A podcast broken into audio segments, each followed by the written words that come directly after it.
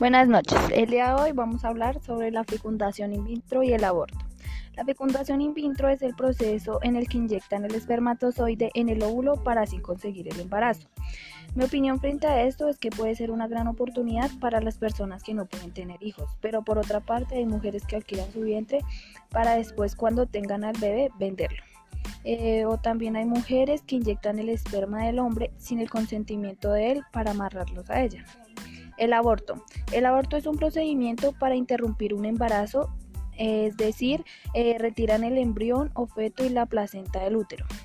Mi opinión frente, a, frente al aborto es que no estoy de acuerdo porque hoy en día existen diferentes tipos de planificación para prevenir el embarazo. Aun siendo violación, mi opinión es que ellas deberían tenerlo y darlo en adopción a una familia que no tenga hijos y ni pueda tenerlos, ya que ellos no piden nacer ni tienen la culpa de que sean irresponsables cuando vayan a tener relaciones sexuales.